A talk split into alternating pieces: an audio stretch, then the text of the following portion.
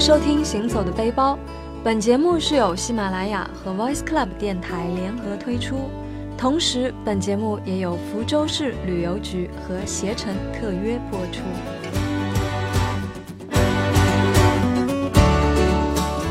我是主播哇哇，我是江。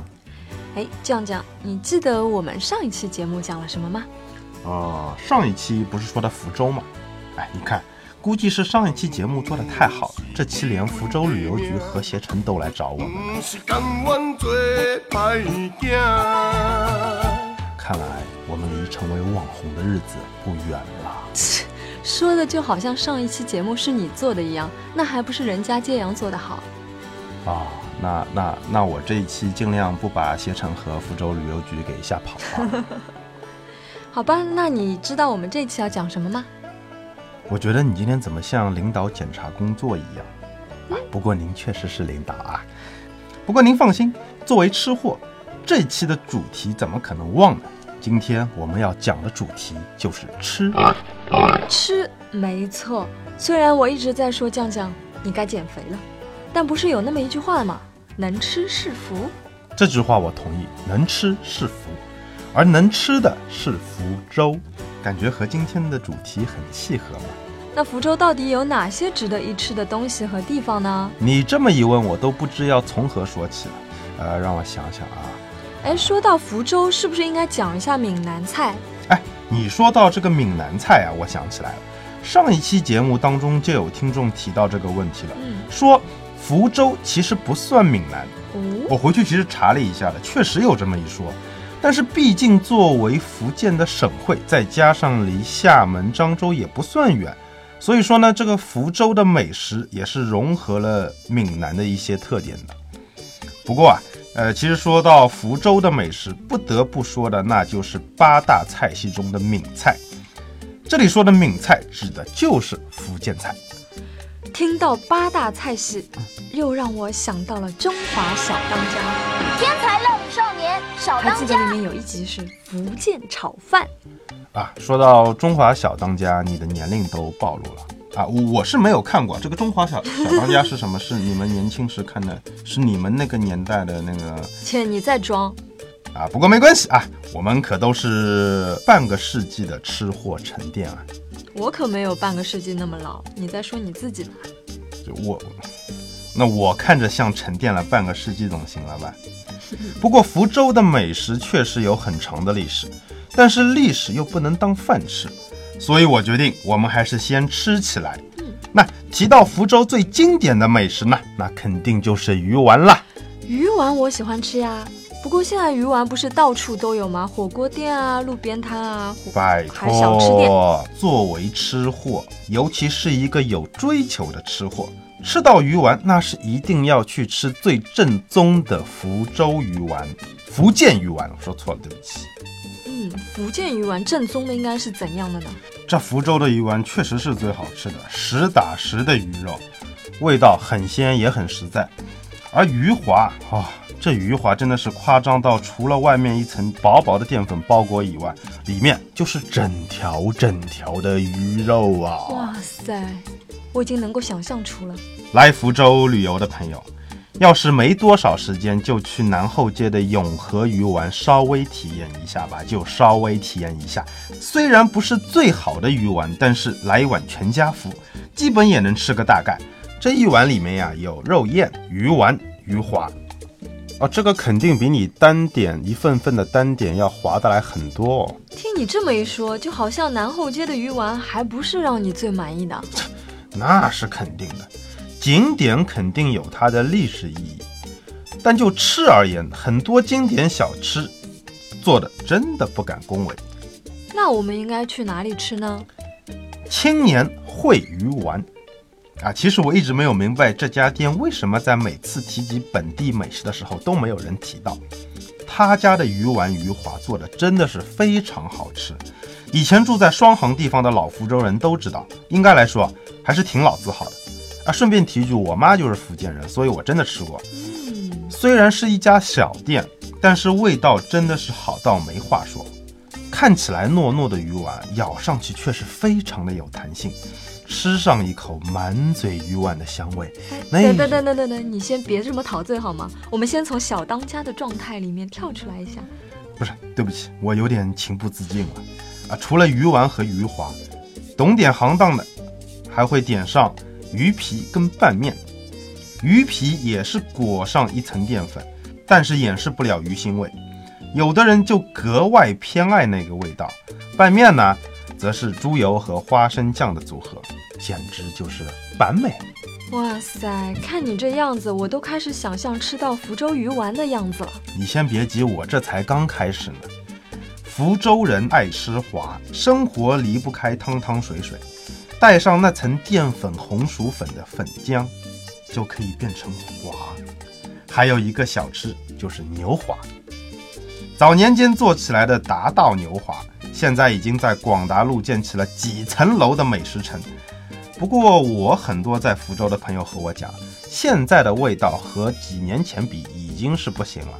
嗯，不过呢，不是有句话吗？没有比较就没有伤害。作为外地人啊，我现在其实算是外地人了，我只是半个福建人。作为外地人啊，其实到了福州去吃牛华也是相当不错的。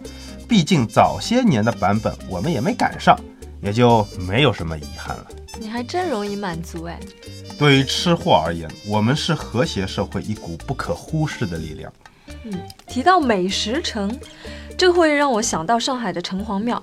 虽然作为一个生活在上海的人，一般不太会去的地方，但是其实城隍庙的小吃也有一个好处，就是能一次把上海比较特色的东西吃个遍。哎，这个你说对了，其实达到这里差不多也是这样。不过对于像我这么有追求的人，我怎么可能放过牛华这个美食呢？所以我又找到了另外一家做牛华的店，叫做一强。你还真是锲而不舍啊！这还不算，我还找到了另外一家位于北大陆的凤娇小吃店，还有六剑口的牛排店。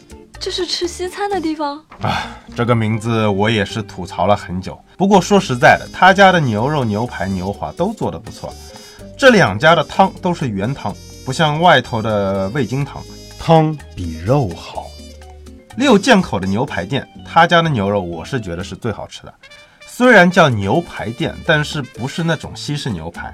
店里的牛排汤是必点，记住了啊！牛排汤，牛华做的也不错。其实啊，我觉得他家没有什么不好吃的，牛筋上面都是胶原蛋白，点一份套餐吃是一件很爽很安逸的事情。嗯，我之前知道福州最有名的是鱼丸啊，还有什么滑的，但是我还听说福州还有什么锅边很出名的，你知道吗？啊，你说的是福州的早饭，很多福州人吃早饭就得来一碗锅边糊，又叫顶边糊，根据做法叫的名字。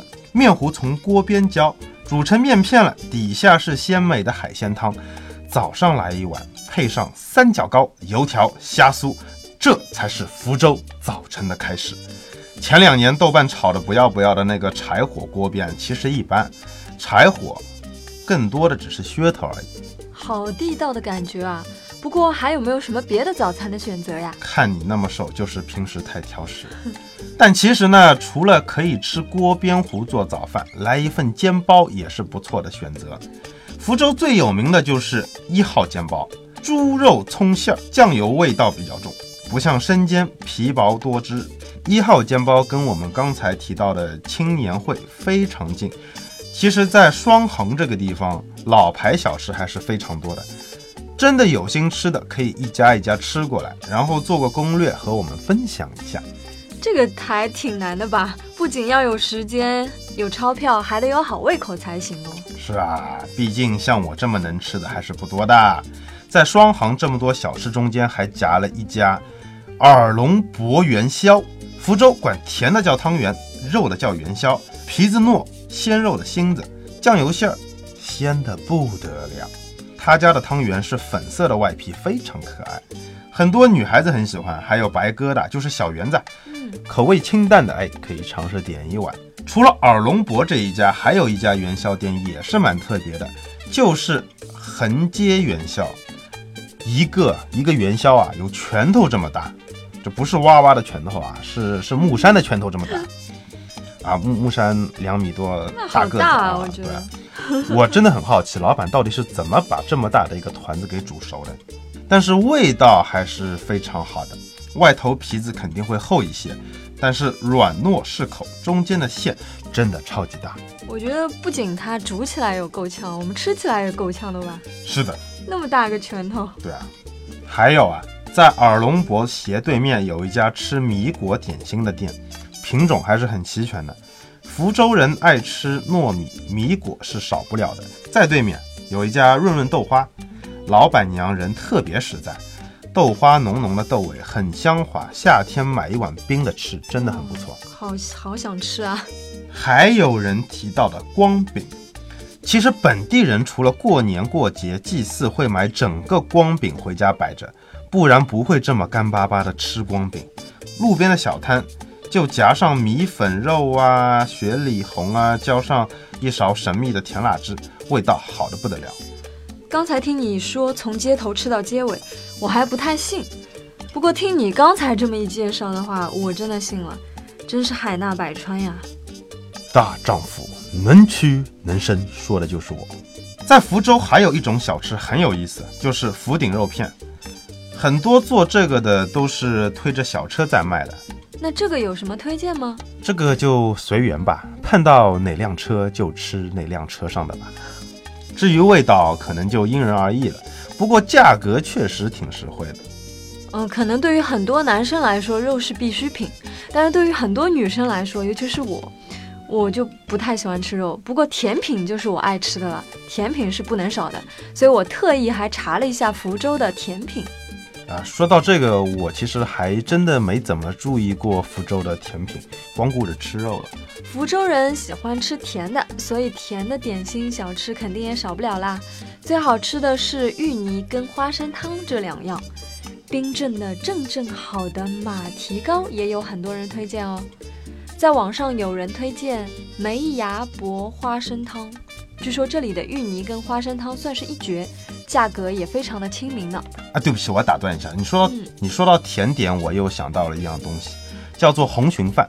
听上去不太像甜品啊。嗯，福州的红鲟饭是非常有特色的啊，不过价格可能有些小贵，但是作为宵夜，绝对是再合适不过的。哦，那应该去尝试一下哦。说着说着，好像也是到宵夜时间了，可惜不在福州啊。不然这个时间又可以肆意的挥霍了。其实对于很多人来说，福建还有一个非常有特色的东西，那就是茶文化。哦，这个是真的。几乎我在福州去到任何一个地方，大家都在喝茶。就去到朋友家里的时候喝，饭前喝，饭后也要喝。你跑到办公室里面也要喝。你去小店里买个东西，你都看见那个老板在那里喝茶。嗯，没错。而福州也有一个比较特别的地方，叫做福州的春轮茶园。十一月呢，也是喝茉莉花茶的季节了。像你这种经常吃肉的人，最适合吃完饭喝点茶了，对肠胃也好。哦，这个地方其实之前我舅舅有带我去过，离福州南站不远，啊，地铁坐到那个叫三角城，大概也就几百米的距离吧。如果真的去到那里的话，你去买点那边的茉莉花茶作为伴手礼带回来给朋友啊、亲戚啊，也是不错的选择。你就意思叫我带给你吃嘛？我没有喝过嘛。啊，不过说到伴手礼啊，其实还可以买点肉松。福州的肉松也是非常好吃的东西，永泰里干、闽清橄榄，或者你也可以直接带一点鱼丸啊、肉燕回去，反正都是福州非常不错的美食。不过说到吃啊。福州真的是一个可以说上好久的地方。没错，除了我们今天提到的这些呢，还有什么什么福州炖罐啊、捞化啊、杏花粉啊什么的，真是说也说不完。听你说的，我都想找个周末飞到福州去，马上去吃了。你还别说，其实这个季节去福州真的很不错。现在那边的气温也不算太低，还能赶上最后一点余热。然后携程上去福州的自由行或者机票也是性价比满满啊！哦，我刚刚还看了一下，在携程上，我是真的看了一下，在携程上往返飞机差不多也就六七百块钱的样子，再加上上期节目里面介绍的，找个周末再请个年假去吃上两天，想想都有些小激动啊！嗯，这个可以哦。好吧，这个光荣而伟大的任务就交给你来安排了。好了，那就先来让我看看我的皮夹子里还有多少钱。好吧，好吧，不让你破费了。那本期行走的背包和大家一起望梅止渴了一下福州的美食。如果大家最近有时间的话，真的不妨去福州走一走，也吃一吃。然后呢，就是光吃光吃光吃光吃光吃，其实也是一种生活享受。好啦，我们今天的节目就到这里，下期见喽。哎，我们下期要说什么？我看到携程上最近好像在搞什么福州温泉的优惠活动嘛，不如我们下期就聊一聊福州的温泉吧。好的，那我们下期节目不见不散。晚安。晚安。